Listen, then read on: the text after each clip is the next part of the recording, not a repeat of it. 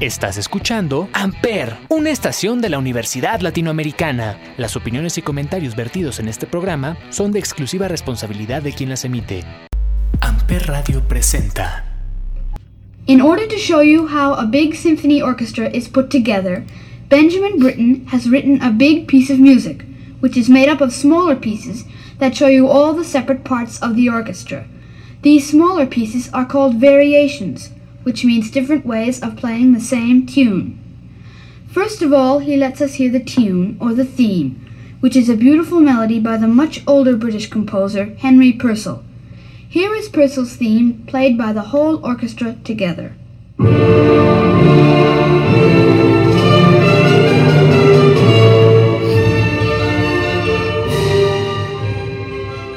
A todos, bienvenidos a un nuevo episodio de este podcast llamado 35 milímetros, transmitido a través de Amper Radio por la Universidad Latinoamericana y como todos los jueves nos acompaña Olivier. Olivier, ¿cómo estás? Hola, bien, este, aquí contento de estar en otro episodio de 35 milímetros por Amper Radio. Así es, y pues bueno, en esta ocasión vamos a hablar de nuestro primer director de la temporada, eh, ya que era algo que pues ya tenía un rato que no hacíamos. Y pues bueno elegimos a un eh, director pues joven relativamente joven que en los últimos que será 10 15 años ha dado mucho de qué hablar por su forma tan peculiar de filmar de usar los colores de contarnos historias y de recurrir normalmente al mismo elenco no casi todas sus películas o casi a los mismos actores. Eh, ¿De quién hablamos, Olivier? En esta ocasión vamos a hablar de Wes Anderson, que es un, director tejano que nació en 1969, tiene 52 años y pues es uno de los directores yo creo más reconocibles de la actualidad, sus películas tienen una estética que se reconoce muy fácilmente. Así es, él es director, es guionista, productor y en algunas de sus producciones incluso él dobla las voces de algunos personajes. Y bueno, ya tiene obras que sin duda han sido parte ya de la cultura pop. Creo que la más...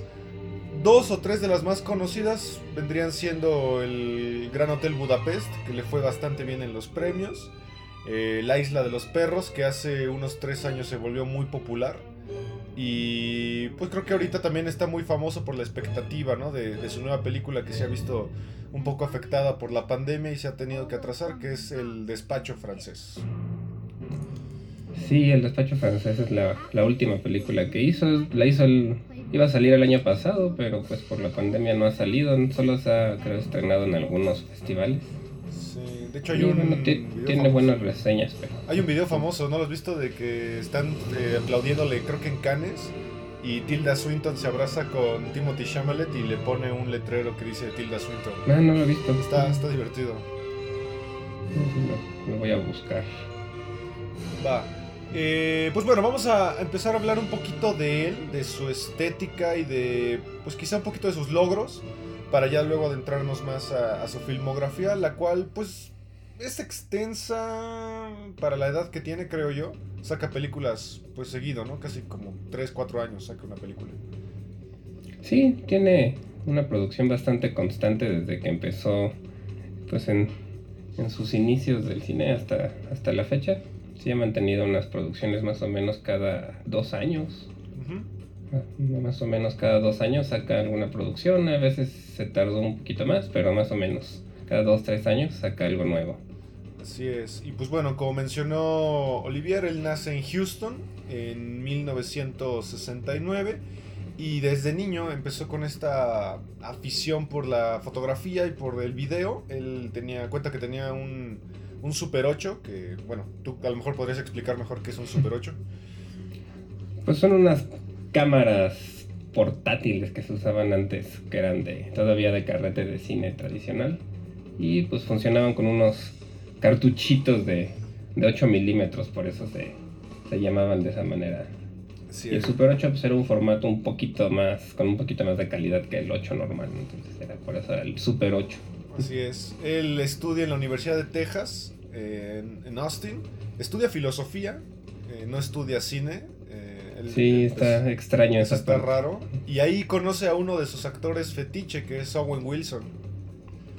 Sí, por lo que se ve son amigos desde la escuela, que estudiaba, estudiaron juntos precisamente filosofía en, en esta universidad y desde ahí él y también el hermano de, de Owen Wilson este, Luke. pues, han estado trabajando juntos constantemente. Así es, Luke Wilson. Y pues bueno, juntos escribieron lo que sería el primer cortometraje. Bueno, el primer largometraje, perdón, de, de Wes Anderson, que es una película llamada Bottle Rocket. eh, que es una pequeña alegoría como a esta película ya de culto que es Reservoir Dogs de Quentin Tarantino. Sí, esta película de hecho escribieron y grabaron primero un cortometraje, ellos dos, y un productor lo vio y decidió apoyarlos para convertirlo en un largometraje. Y pues ahí empezó la carrera ya de, de Wes Anderson como director. Y bueno, también a Owen Wilson pues lo, lo catapultó bastante como un actor reconocido y a su hermano es. también, los dos son bastante conocidos Bueno, y y- hacen bastantes. Y ese productor de cine no es cualquiera, es James L. Brooks. Sí, exacto. Es el de Los Simpson. Es un- Produjo es Los justo Simpson. el- es el productor de Los Simpsons y sí es un, sí es un productor bastante conocido en, en Estados Unidos. Así y pues es. bueno, tuvieron, tuvo la suerte de que le, le gustó su cortometraje y lo, lo hicieron un largometraje y bueno, Así es. ya de- desde ahí ya no ha parado de producir cine. De ahí conoce, decimos, a Owen Wilson y también conoce uno de otro de sus actores fetiche que, bueno, ya era bastante reconocido en su época, que era Bill Murray. El gran Bill Murray. Sí, sí, él, él es un poco en la vena de, de Tarantino, por ejemplo, que trabaja con los mismos actores constantemente. No siempre, siempre con los mismos, pero alrededor de todas sus películas van, va repitiendo actores constantemente, ¿no? Sí, creo que Tilda Swinton también sería otro de sus fetiches, eh, más, más recientes, ¿no? Un poco más recientes, Jason Schwartzman, que Jason también Schwartzman. es este, que él de hecho es este sobrino de Francis Ford Coppola. Ah, eso no sabía. Jason Schwartzman es sobrino de Francis Ford Coppola y también estaba viendo que trabaja mucho con Roman Coppola, que es el, el hijo de Francis Ford Coppola. Él ha escrito también guiones para él. Han trabajado. Entonces, pues tiene ahí una relación cercana con la familia Coppola también. Sí, y se ha codeado con actores ya bastante de renombre en los últimos años. Eh, también habla, a- a- hace muchos proyectos con William Dafoe, con Jeff Goldblum y con Edward Norton y Adrian Brody. Cuatro Justo actores. Edward Norton también, sí. Y ese es, pues, pues son un grupo de actores bastante conocidos, pero que a su vez hacen cine muy independiente, ¿no? Muy Sí. de arte, de autor. Sí, sí, No sí. son, digo, sí hacen cine comercial, pero también se caracterizan por hacer otro tipo de cine. Así es. Eh, ¿Cuál es la estética principal, digamos, en Wes Anderson? Que, que podríamos decir que son los colores, una parte muy importante de esta. Sí, él está muy influenciado por. Pues por el cine francés, por lo que estuve leyendo, por la nueva ola del cine francés, y de ahí empezó a adaptar su estilo, también inspirándose en Kubrick, por ejemplo. Y entonces lo que él hace es, además de utilizar colores, sobre todo pasteles, estaba viendo que en cada una de sus escenas suele utilizar de 4 a 5 tonos este, de colores constantemente, pasteles, y también se caracteriza por una simetría muy marcada en sus, en sus encuadres. Es perfecta casi siempre su simetría. Sí, algo que seguramente adoptó de Kubrick, ¿no? Kubrick era súper meticuloso con la simetría. Sí, sí, el- de hecho el, el director de fotografía con el que ha trabajado pues siempre, que se llama Robert D. Yeom- Yeoman, o Yeoman, este, él dice que de hecho él se, se inspiró mucho en Kubrick, sobre todo películas como El Resplandor, por ejemplo, Ok. que también tiene un manejo de colores similar, aunque eran colores más brillantes, pero se inspira mucho en eso y, y es algo que le gusta. También suele utilizar mucho travelings laterales constantemente, paneos, eh, tomas cenitales, dollies, zooms hacia los rostros. Y se caracteriza también por filmar, le gusta mucho el formato anamórfico, que es un, un formato que te permite obtener más, es- digamos, más de la imagen hacia los lados, una imagen más amplia. Y, Más. Ujú. y entonces sus películas a veces tienen una cierta distorsión que genera este lente, que también le dan un look particular. Así es. Eh, a nivel historia, sí se bueno, no estoy muy seguro si se note mucho la, influencia de su estudio filosófico. Eh, sus películas son un poco variadas, pero algo que sí he notado mucho en sus películas es que recurre mucho a los niños en algunas. Como que los niños juegan un papel crucial en algunas de las películas. Sí, sobre todo en una que se llama Moonrise Kingdom, que es una de sus películas también, de las más conocidas, que es del 2012. Ahí sí, toda la película la llevan prácticamente dos niños, ¿no? Que, deciden, se enamoran y deciden huir juntos en una isla muy pequeña en Inglaterra y todo el pueblo empieza a buscarlos porque, pues porque no saben dónde están esos chicos que se escaparon. Y ahí sí, justamente los niños tienen mucho que ver. Sí, es, juega mucho también con la fantasía y los como lugares muy exóticos, ¿no? Cosa que usó mucho, por ejemplo, en Life Aquatic, que exploró mucho lo que es el océano como un mundo aparte. El viaje de Darjeeling, creo que se pronuncia Darjeeling, también habla mucho sobre estos viajes. Y el Hotel Budapest, ¿no? Que el Hotel Budapest tiene unos paisajes hermosísimos. Sí, él se caracteriza mucho también por eso, ¿no? Busca locaciones muy, muy particulares, ah, construye sets también muy particulares que utiliza mucho para poder utilizar estos movimientos de cámara tan largos que tiene. Y, sí, como dices, por ejemplo, la de Life Aquatic, que es una película del 2004, está basada en Jacques Cousteau, ¿no? Es una como historia basada en Jacques Cousteau, donde Bill Murray vendría siendo el representante de, digamos, como la figura de Jacques Cousteau y es todas sus aventuras en un barco océano de oceanografía. Así es.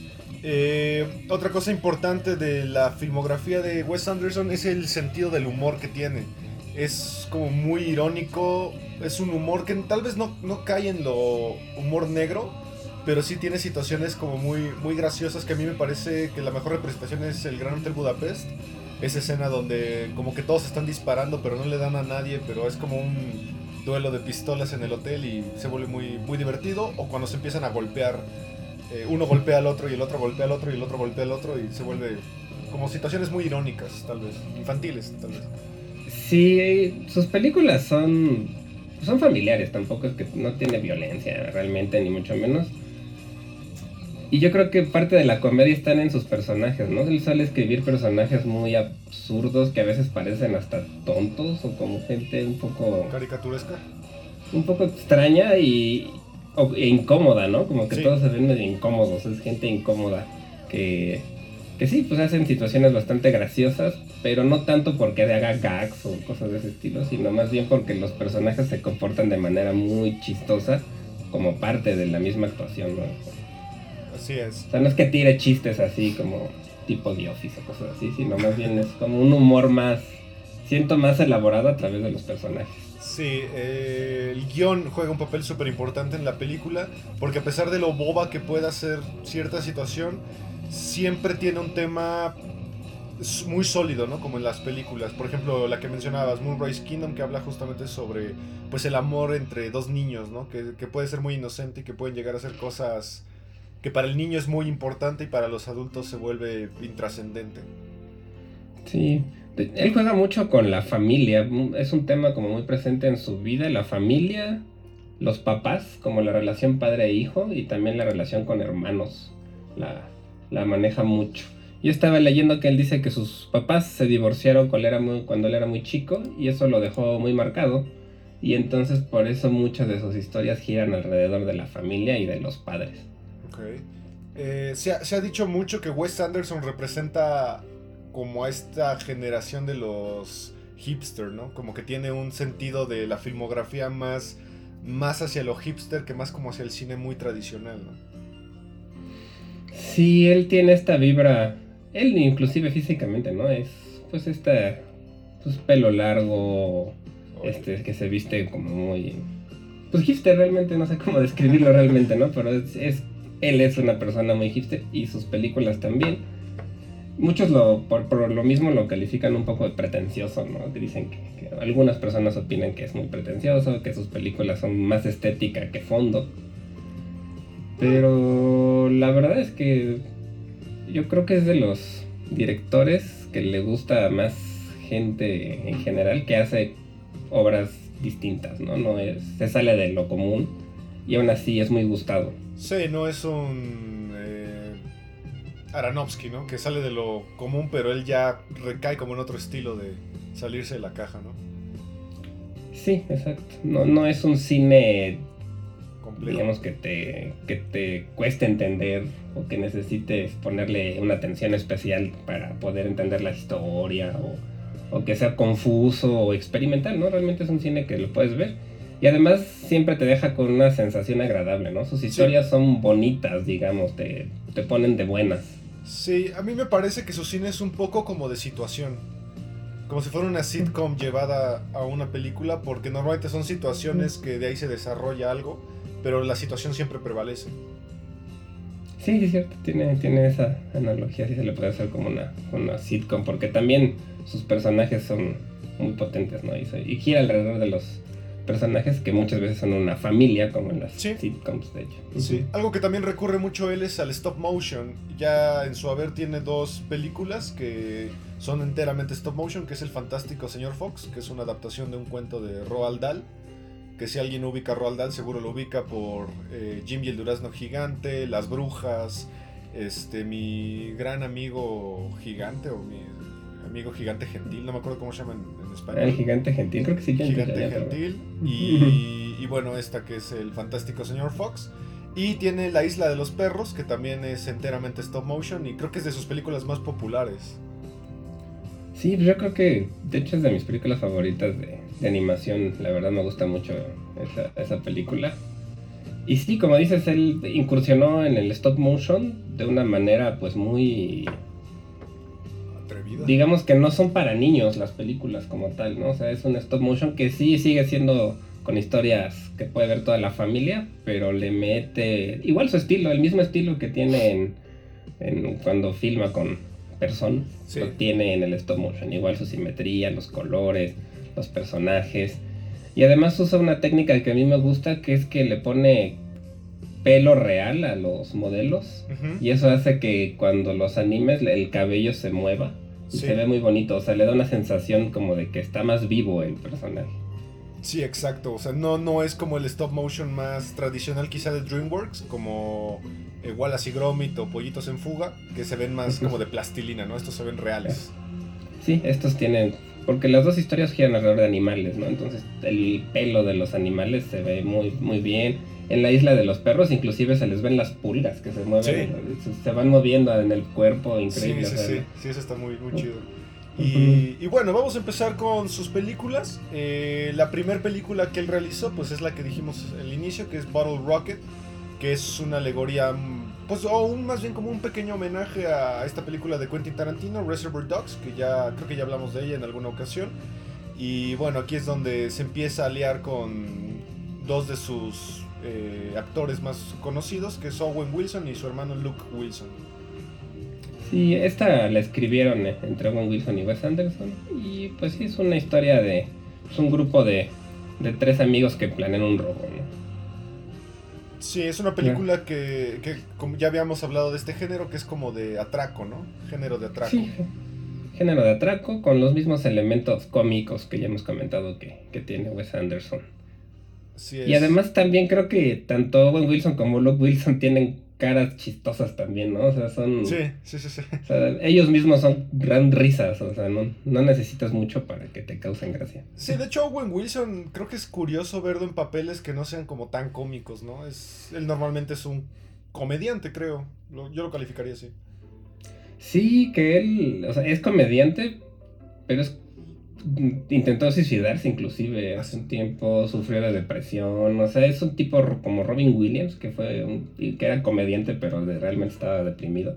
Él es algo así. Y sí, él inclusive sí te- intentó suicidarse en algún momento y todo. Ok. Eh, Bueno, él tiene películas que salen un poquito de esta gama de la comedia. Por ejemplo, está Wonder, que creo que ya hablamos de ella, del niñito este que, que tiene una malformación y él es el papá. Y ahorita está en Loki, y la, la verdad en Loki lo hace de maravilla. Sale un poquito de la Sí. comedia y se mete como en lo, un poquito en lo policial. Sí, de hecho, en, en esa serie yo creo, bueno, lo que más me gustó de la serie creo que es la relación de él con Loki. Sí. El personaje de Owen Wilson con Loki se me hizo bastante interesante y ha participado con excelentes directores, ¿no? Hasta con los Cohen. Con Woody Allen también. Ajá. O sea, él es muy es un buen actor, la verdad. Sí, es un gran actor. Eh, es una película... hermano, un- creo que un poco menos, ¿no? También es chistoso, pero no, no le ha ido tan bien como Owen Wilson. Sí, Luke Wilson yo lo conozco más por That 70 Show. Yo lo conocí ahí, que sale una temporada, pero como que jamás alcanzó tanto la fama como Owen. No, de hecho, aunque también sale seguido, pero sí creo Sí. que se quedó un poquito atrás del hermano. Sí, un poco. Y bueno, la película a nivel recaudación le fue terrible. Eh, tuvieron un presupuesto de 5 millones y solo recaudó medio millón. O sea, la verdad fue una pérdida total, pero a nivel crítica le fue muy bien e incluso Martin Scorsese citó que es de sus películas favoritas. Porque es porque él dice que la película expresa una simple interacción entre personajes con mucha eh, con mucha calidad de vida. O sea, es una película que sí se desarrolla mucho a nivel personaje. Sí, la verdad es que él siempre se ha caracterizado por tener un, un buen desarrollo de personaje. Y bueno, y la verdad, ya que Scorsese te diga que le gusta tu cine, ya es bastante, ¿no? Sí, Sí. ya es. Eh, unos años después hace su segunda película. Esta yo, yo no la he visto, tú, tú, tú la recomendaste que se llama Rushmore. Sí, esta es una película donde pues sale su otro actor fetiche que salió mucho con él, que se llama Jason, Jason Schwartzman, que es este, el que les comentábamos que es este sobrino de Francis Ford Coppola, que es este chico pues que tiene una nariz también muy característica. También de hecho a Wes Anderson le dicen mucho que sus actores suelen tener una nariz muy característica. Sí, ya después a Adrian Brody, ¿no? También lo adoptó. Ian Brody también, También exactamente. nariz, Entonces sí, inclusive él, no, no sé si tenga o no algo que ver o no, pero sí Mm. tienen algo esa característica de la nariz extraña. Mm, Y esta es una película donde el personaje de Jason Schwartzman es un estudiante muy raro, como, como que es el típico que se cree como el más inteligente de toda la escuela. Pero está a punto de reprobar, ¿no? Entonces, este, de reprobar el año. Entonces, son, son todas como... su- gira todo alrededor de este personaje, se enamora de una maestra, este... Es una historia así como, como de preparatoria, digamos. Ok. Eh, Yo la, la primera vez que la vi, el personaje me cayó bien mal, el protagonista, tengo que aceptarlo. O sea, es como el clásico súper... De esos ñoños de la escuela que, que se creen superiores a los demás. Justamente es eso, pero que realmente no le va tan bien, o sea, está a punto de reprobar el año, ¿no? Entonces es como payaso, este... Pues, Pretencioso. así. Ok. sí, petulante. Petulante, petulante.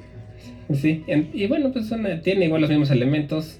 Este aparece Bill Murray, este ya con, en- con él, que también es otro de los actores que va a repetir bastante. Los Wilson. Brian Cox, que si no lo han visto, hay una serie de él en HBO que, que es buenísima, la de Manhunter. Este... Brian Cox. Es este. Es un señor que ya ha hecho muchas películas, pero. Pero últimamente le ha ido muy bien con esta serie de Succession, se llama, que está en HBO. Ok. También aparecen los Wilson, eh, Luke y Owen Wilson. Y bueno, la película le fue. Pues le fue mucho mejor que la segunda. Tuvo un presupuesto de 9 millones y recaudó 17. Le fue bastante bien.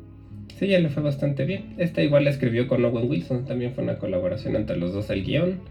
Y sí, ya empezaba a verse su estilo súper marcado que iba, y bueno, que sigue manteniendo este, hasta la actualidad. ¿no? Así es. Y bueno, de aquí ya saca su primer película que se vuelve como de culto. Una película eh, que ya mete más este sentido de la familia, que es The Royal Tenenbaums. Y aquí está uno de mis actores favoritos, que es Ben Stiller, en su, como en uno de sus papeles más emblemáticos, en mi opinión. Sí, es una, pues una película de ensamble, ¿no? De, o sea, de un ensamble actoral excelente porque salen muy buenos actores.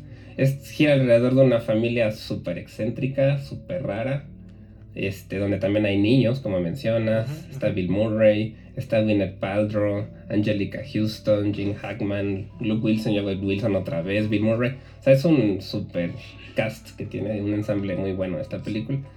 Y sí, como dices, Ben Stiller aquí hace un papel, sí cómico, pero que se sale un poco de lo tan absurdo que él solía hacer como Loco por Mary y ese tipo de cosas. Así es. Sino es una comedia un poco más fina.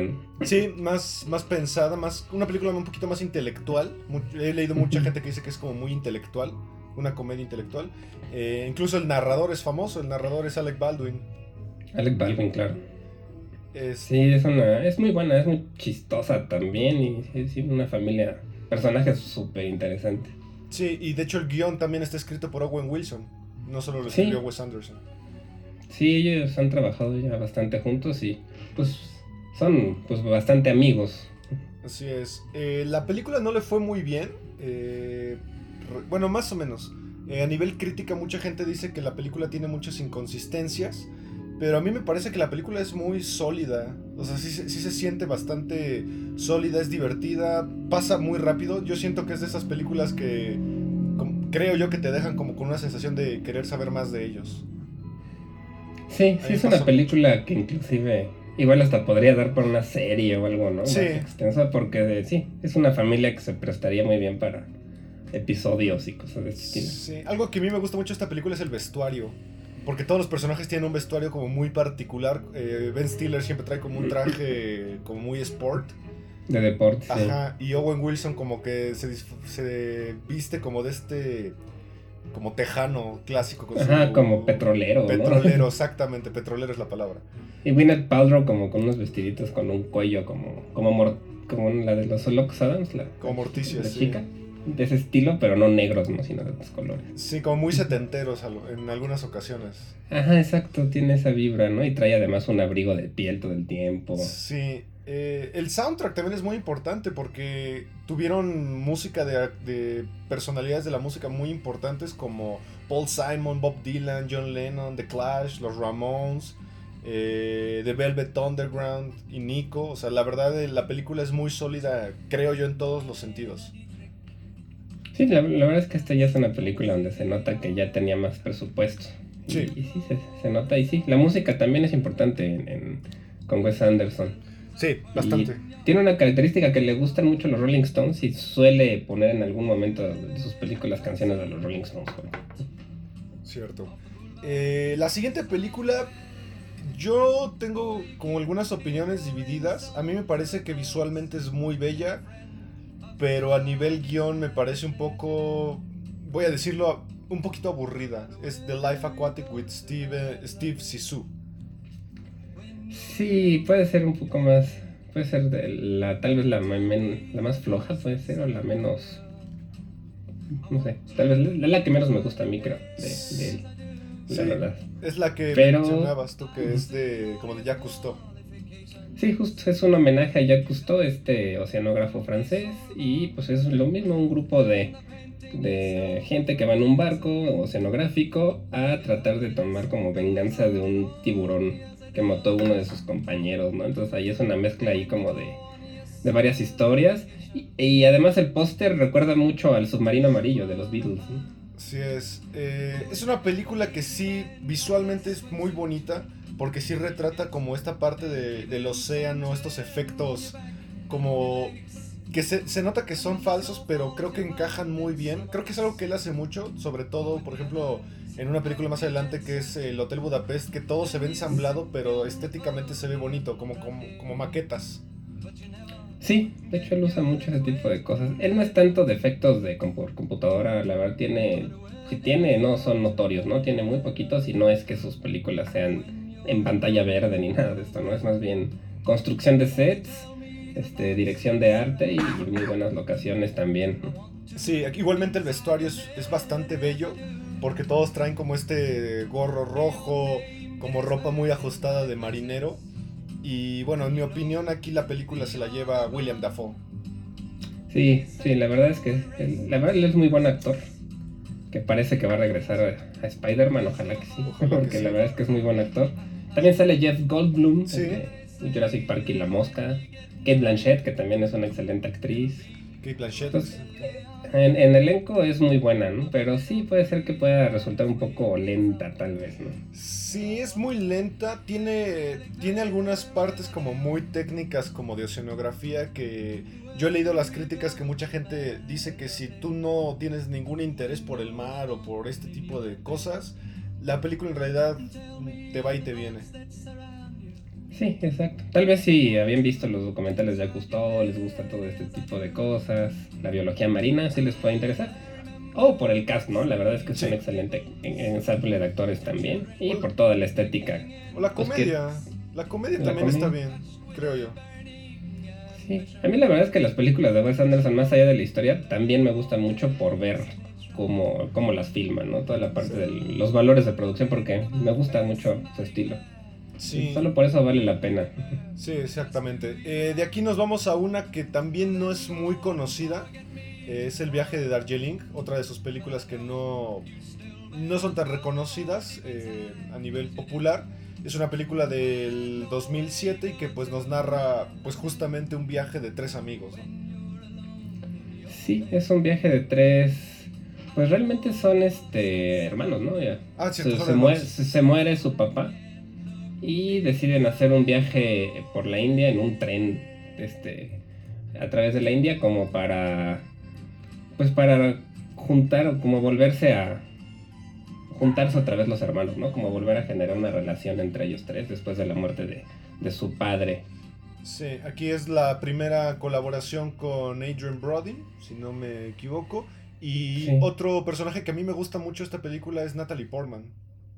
Sí, aquí sale Natalie Portman que también lo hace muy bien, ¿no? Es como el interés amoroso de Jason Schwartzman, que vuelve a salir aquí, que es también guionista, co-guionista junto con Roman Coppola Roman también. Coppola, Coppola, Ajá, exactamente. y vuelve a salir Owen Wilson, y sí, Natalie Portman aparece aquí. Bill Murray nuevamente, Angelica Houston nuevamente.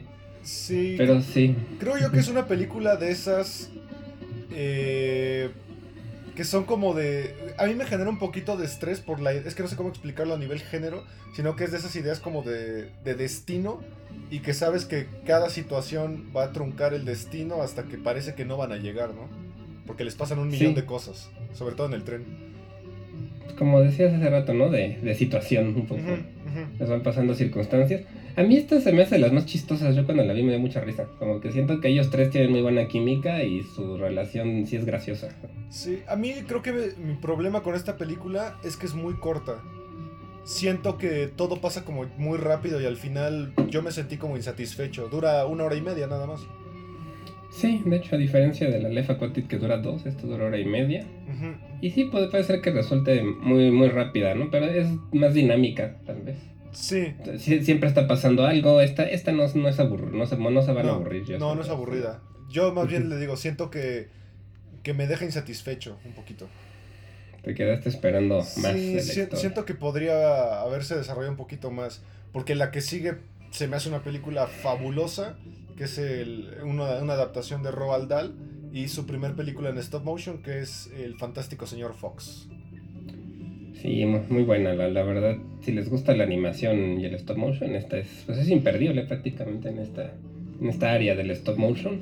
Sí. Es del 2009, de hecho es cortita también, dura una hora 27 minutos, Sí. pero es de las películas de él que tiene mayor calificación en IMDB, por ejemplo, tiene casi 8, ¿no? Que, que está bastante bien.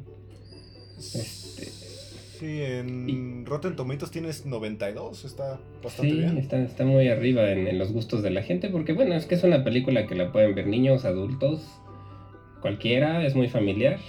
Y la animación de verdad es impresionante, ¿no? A mí me, la verdad, si algo me gusta del stop motion es eso, que es muy... Es impresionante ver todo lo que logran Sí, a través de, de, de esa técnica. Muy orgánico, es un cine muy orgánico. Como muy de do it yourself, ¿no?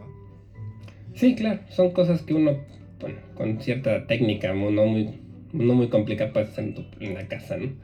Pero el nivel que lo lleva Wes Anderson con unos es todo perfectamente bien planeado, es, a mí me, me- se me hace increíble. Sí, y el elenco es brutal. O sea, tenemos a George Clooney como el señor Fox, a Meryl Streep como la señora Fox, otra vez Jason Schwartzman, Bill Murray, William Dafoe, Owen Wilson, Adrian Brody, incluso Wes Anderson presta su voz, él es la comadreja, si no me equivoco, y está un super músico también de dando su voz que es este Jarvis Cocker, Jarvis Cocker, no, no sabía que él es eh, Pity, el empleado. en empleo, Ok. Él es, es Jarvis Cocker. Eh, y bueno, la película gira alrededor de, pues justamente el señor Fox que, que tiene que robar, al- que él roba gallinas a los agricultores. Sí, eh, es una historia particular, ¿no? Porque gira alrededor justo de, de esta fama que tienen los, los zorros de ser, este, pues rateros, ¿no? De, Sí, sí, sí. de, pues de gan, de sí, de, de ganado y de gallinas y todo esto, que los granjeros los matan inclusive, ¿no? Y él es como un zorro que junto con su esposa, ¿no? Van a robarse una gallina, los atrapan y entonces la, la, esposa le dice que ya no puede seguir haciendo eso porque va a tener un hijo, ¿no? Y entonces él intenta cambiar. Como que me gusta esa, como que transform, transporta la sociedad o problemas humanos al mundo animal bastante bien. Sí, a mí me parece que hace mucha, muchas alegorías a Rebelión en la Granja. Justamente eso digo, a comentar. Sí, sí tiene... Sí, es como una rebelión en la, en la granja light, ¿no? Sin tanto... Sí, sin, tanta, sin tanta política pesada como Orwell. ¿no? Sí, y también transporta mucho como la idea de que los humanos a veces son los villanos, ¿no? Y los animales pues no pues son animales a final de cuentas, son instintivos. Claro, sí, pues sí. Sí, un zorro pues en la naturaleza pues lo hace porque come, ¿no? Necesita comer y pues es el alimento que tiene en la mano. Así es. Y sí, los humanos somos los que destruimos su hábitat, ¿no? En cierta parte de la película también les destruyen su hábitat, ¿no? Sí, habla mucho de eso. Eh, y bueno, de aquí nos vamos a una película que no, no es de stop motion, es una película, pues que en mi opinión creo que podríamos decir que es infantil. Eh, sin que caiga en que solo es exclusiva para los niños, es Moonrise Kingdom y aquí otra vez tiene un elenco brutal. Tiene uno de mis actores favoritos que es Bruce Willis y otro que es Edward Norton. Sí, aquí Edward Norton lo hace muy bien y Bruce Willis igual. Que Bruce Willis como que ya se volvió de... como tipo Nicolas Cage, ¿no? Últimamente, que hace como películas ya muy... Extrañas como ya de bajo presupuesto, como serie B, Independientes. Pero bueno, aquí, lo, aquí sí lo hace, bueno, lo hace muy bien, ¿no? Y esta, pues ya la habíamos comentado un poquito, gira alrededor de unos niños que se enamoran y deciden escapar. También tiene mucho que ver con un club de Boy Scouts. Ah, cierto, cierto. Y una obra de este, teatro muy, que es importante. Y una obra de teatro. De hecho, algo que, que no, no hemos comentado es que Wes Anderson, él ha dicho que él le gustaría hacer teatro. Él empezó en la secundaria él escribía obras de, teatro.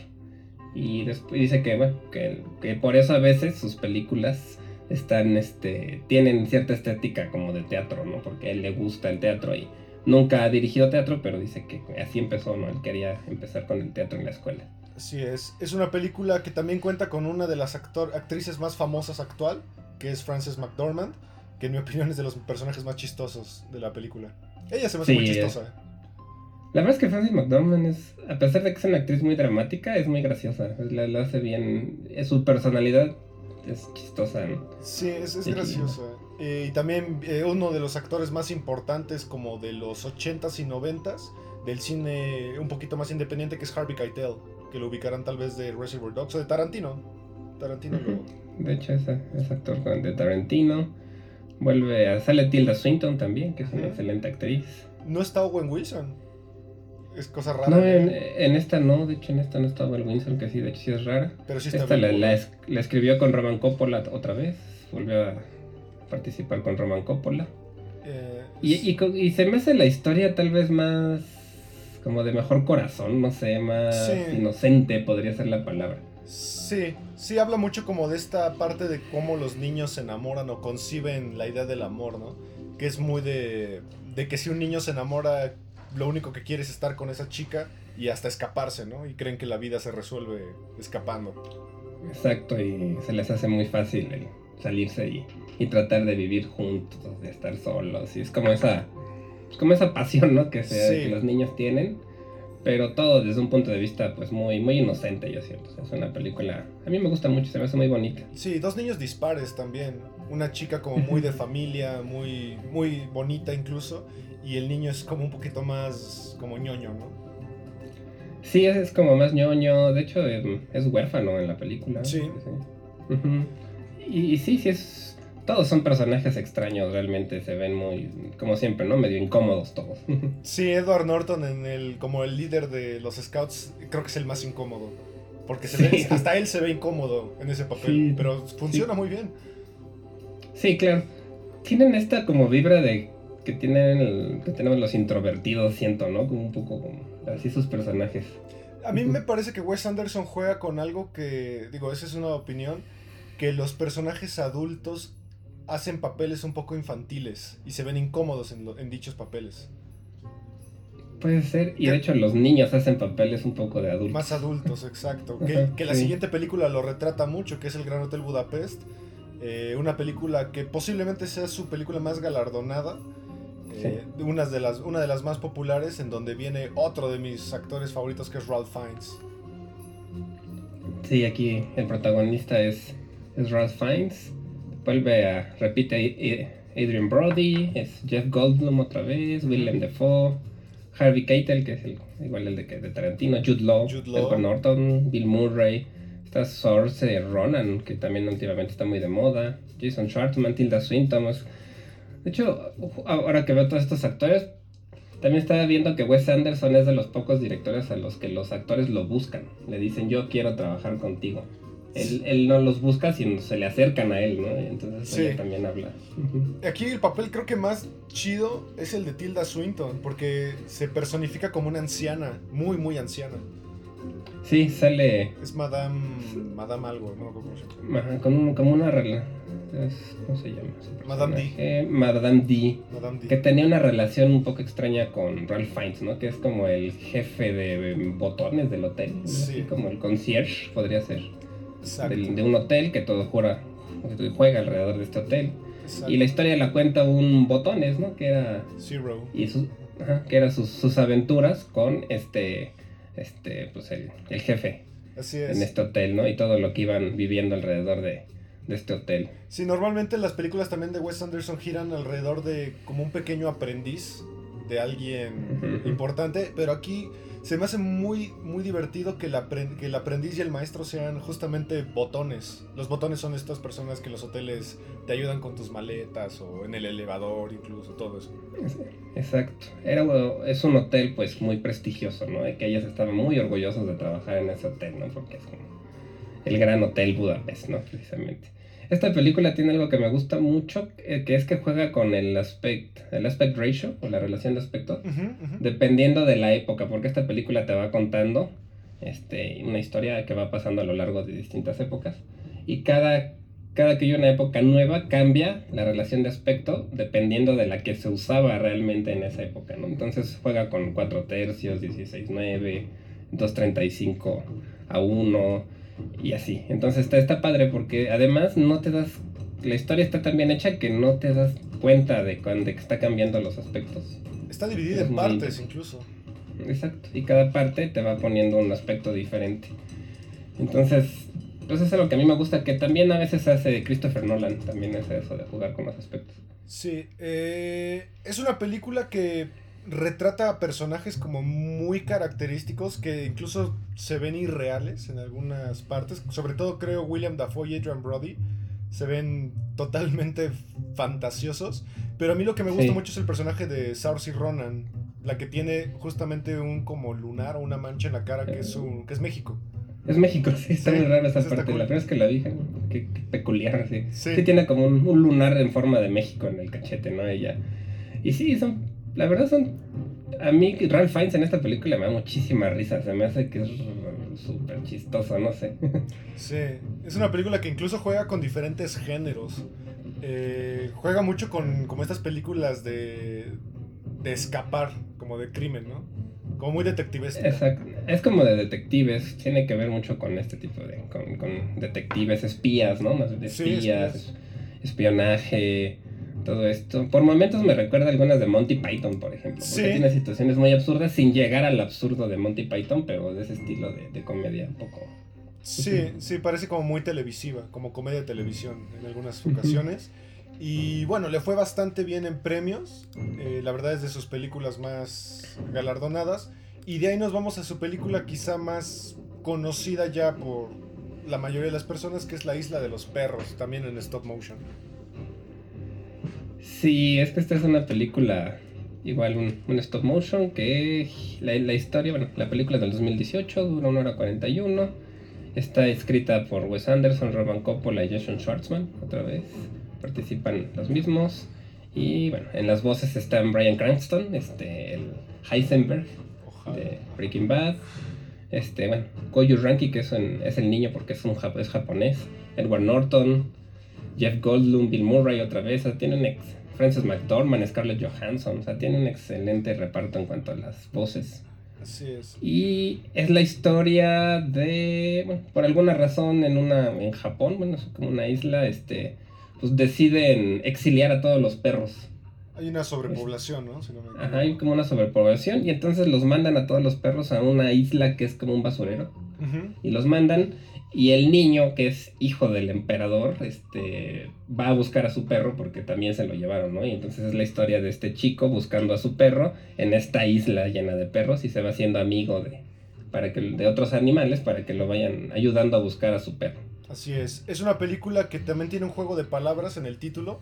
Eh, en inglés es I Love Dogs, que si lo- dividen un poco es Yo amo a los perros. I love dogs. Sí, es una si les gustan los perros, como a mí, yo creo igual por eso me gusta tanto, porque me gustan mucho los perros y pues sí es una película muy sentimental si te gustan los perros, yo creo.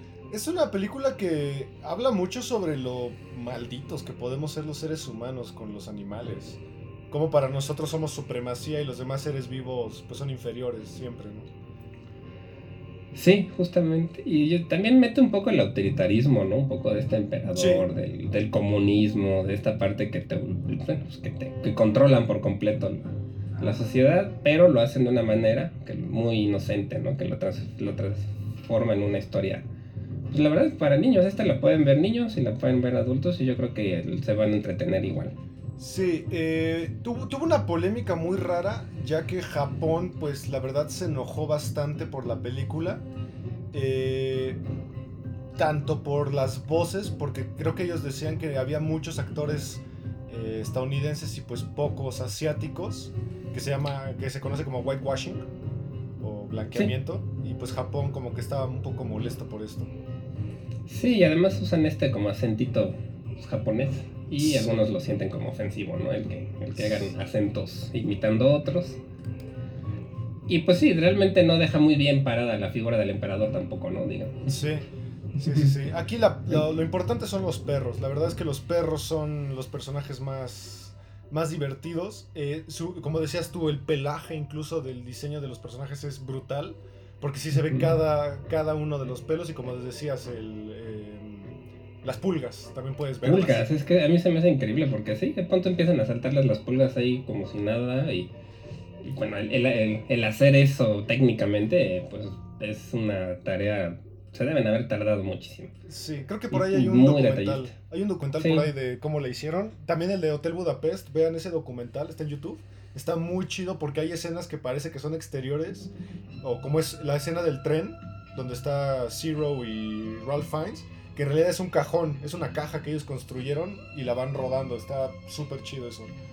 Sí, técnicamente hacen cosas bien padres este, en las películas de, de Wes Anderson. Sí. Pero pues sí, esta de Isla de Perros es- pues, podría ser también de las más accesibles, ¿no? Es- Sí. La pueden ver todos y, y yo creo que le- les va a gustar mucho y es una historia igual inocente, con algunas críticas pero no muchas y solo el disfrutar de la animación es suficiente yo creo para que valga la pena. Esta estuvo nominada al Oscar pero no ganó, no me acuerdo quién le ganó. En este Pero yo, año- yo, yo quería que ganara esta. Sí, tampoco recuerdo bien quién ganó. eh, pero ganó bastantes premios. Ganó el premio Annie, que es los premios más importantes a la animación. Ganó justamente Brian Cranston. eh, ganó el Festival Internacional de Cine de Berlín. Ganó el Oso de Plata, que es como el segundo lugar. Y ganó los premios Satellite, que también premian a películas animadas. O sea, le fue, le fue bien. Sí, sí, la verdad es que tuvo mucho, mucho éxito. Creo Sí. que él, pues sí, la verdad es que el stop motion se le da muy bien. Yo espero que en el futuro haga otro proyecto. Sí, para ser animada creo que los adultos la pueden disfrutar porque no es como... No es boba. Para nada es boba. No, Es bastante, No, no, no. bastante divertida para cualquier edad, creo. sí, está, está padre. Y bueno, actualmente estamos esperando su nueva película, que por lo que dijimos, gracias a la pandemia, pues se ha venido retrasando mucho, que es The French Dispatch of the Liberty Kansas Evening Sun. O, de- o el despacho francés. El despacho francés. Sí, esta, es, esta está igual escrita por él, por Jason Schwartzman y Roman Coppola, vuelven a repetir.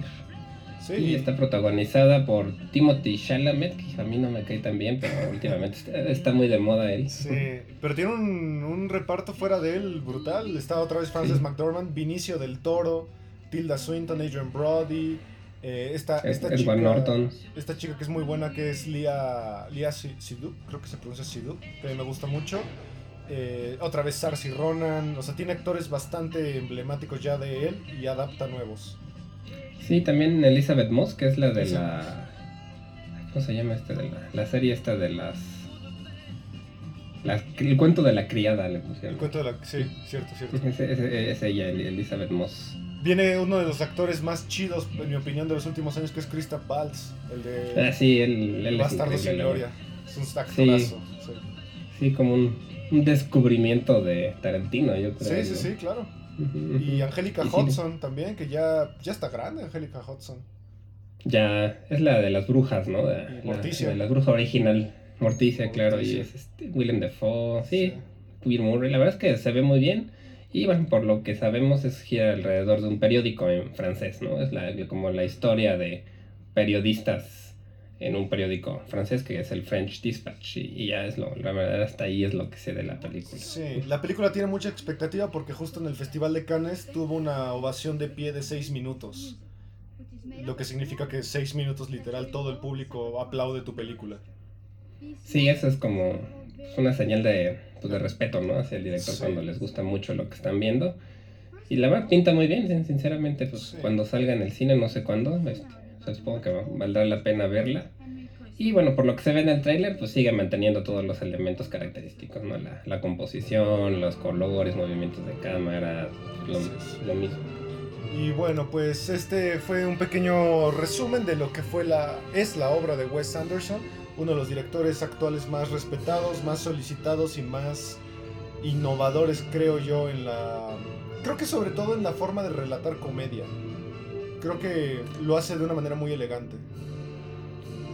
Sí, yo, yo lo siento uno de los pues, que, que hace cine de autor más accesible, más reconocible y más reconocido también, ¿no? Porque el cine de autor muchas veces se pues, asocia con películas lentas, aburridas, que a mucha gente no le llegan a gustar y en cambio él creo que ha tenido esa sensibilidad de hacer su propio cine, pero accesible y que le gusta a la mayoría de las personas.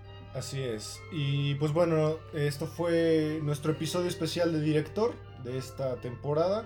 Eh, nosotros somos 35 milímetros. No olviden eh, checar nuestro otro podcast, Sonidos en el Aire. Y como todos los jueves, Olivier, muchas gracias por acompañarnos. Muchas gracias a ti, Ismael, y gracias a los que nos escucharon. Y no se olviden de checar los otros proyectos de Amper Radio de la Universidad Latinoamericana. Así es, nos vemos el siguiente miércoles en nuestro otro podcast y el siguiente jueves en este mismo. Muchas gracias y nos vemos. Hasta la próxima. Now Mr. Britton arranges the Purcell theme for the string family, the violins, the violas, the cellos, and the double basses. And of course, the harp.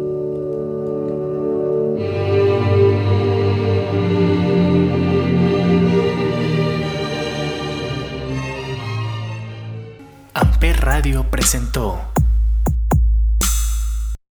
Amper, donde tú haces la radio.